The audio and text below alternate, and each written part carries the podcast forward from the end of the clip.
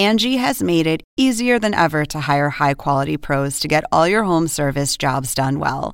Just bring them your project online or with the Angie app, answer a few questions, and Angie will connect you with local pros who match your specific needs. Or book a service instantly at an upfront price. So join the millions of homeowners who use Angie to care for their homes and get your next home service job done well.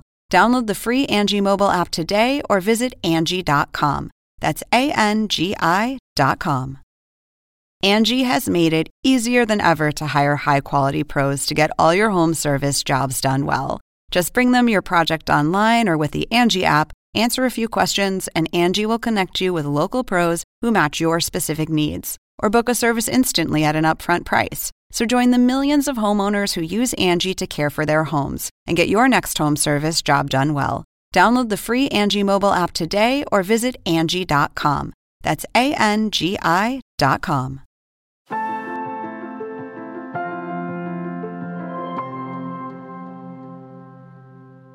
La realidad estratégica en Israel atraviesa uno de sus momentos más difíciles y a varios niveles.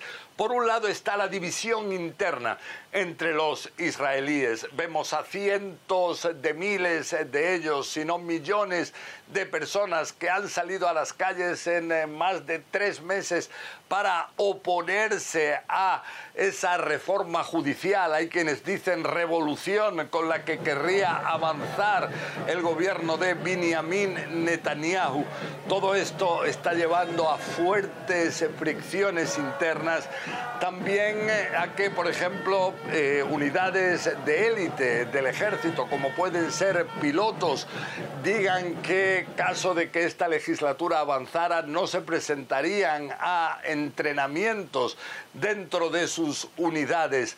Todo esto está creando una imagen de debilidad de Israel en el Medio Oriente y esto es algo que crea enorme preocupación en el interior de Israel y también a sus países aliados. Por ejemplo, el presidente de los Estados Unidos, Joe Biden, aseguró que en una realidad así no recibiría al primer ministro israelí Benjamin Netanyahu en la Casa Blanca. Esto a pesar de la alianza estratégica que existe entre estos dos países. Y esta crisis viene en un momento en el cual Irán eh, estaría, según dicen los expertos, muy cerca de poder llegar a una primera bomba nuclear. También se trata de una crisis que tiene un importante componente religioso. Ahora cuando coinciden las eh, festividades de las distintas religiones, vemos como la tensión es máxima, sobre todo en la explanada de las mezquitas en Jerusalén, donde ha habido importantes enfrentamientos de los cuales cada uno de los lados responsabiliza al otro. En esta explanada de las mezquitas está el tercer lugar más sagrado para los musulmanes y también el primer lugar más sagrado para los judíos en el mundo.